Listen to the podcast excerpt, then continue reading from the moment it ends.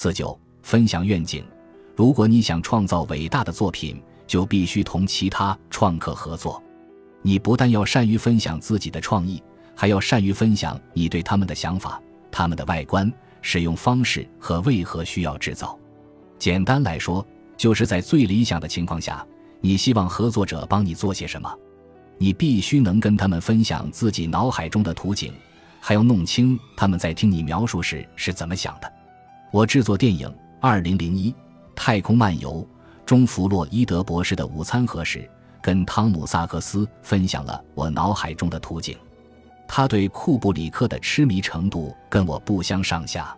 我们一致认为，两个人一起全情投入这个项目会很有趣。于是。当我从零开始打造自己的版本时，汤姆也在动手制作，只是不像我那样完美再现原版道具。他希望以自己独特的风格复制这件道具，也就是使用胶合板和普通五金件。我们拥有共同的创意和愿景，只是细节上略有不同，而这展现了我们身为创客迥异的个人审美。最终成品简直是棒极了，在我和汤姆一头扎进。二零零一太空漫游道具之前，我参观了科幻电影《环太平洋》的拍摄现场，被导演吉尔莫·德尔·托罗付出的巨大努力深深震撼。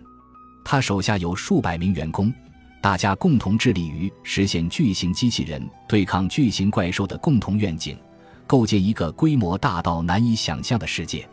一个人怎么管理如此庞大的团队？怎么才能让包含数十位工匠的团队保持凝聚力？当天晚上共进晚餐的时候，我问吉尔莫是怎么做到的。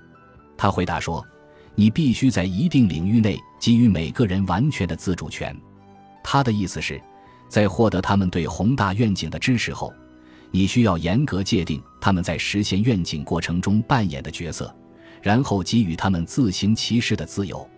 你希望帮助你的人充满活力。积极参与，希望他们贡献自己的创意，而不是仅仅遵循你的指示。给予他们创意自主权，就是鼓励他们展现个人才华，同时让他们始终朝着宏大的共同愿景前进。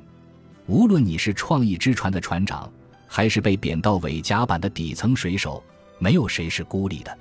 我们每个人都是创意社群的一部分，正如我们是凭想象创造新世界的创客。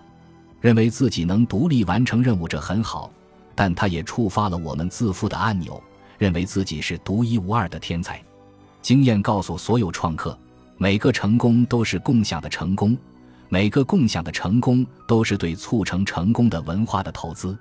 我相信，当我们都拉着同一根绳子时，世界会变得更美好。身为创客，你要用自己积累的知识做些什么，完全取决于你。你打算把它藏着掖着吗？还是打算假装自己灵思泉涌、纯属天意？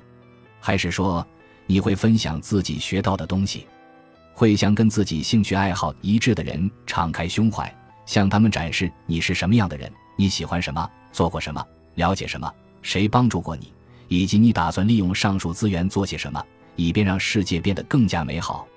我知道我的答案是什么，你呢？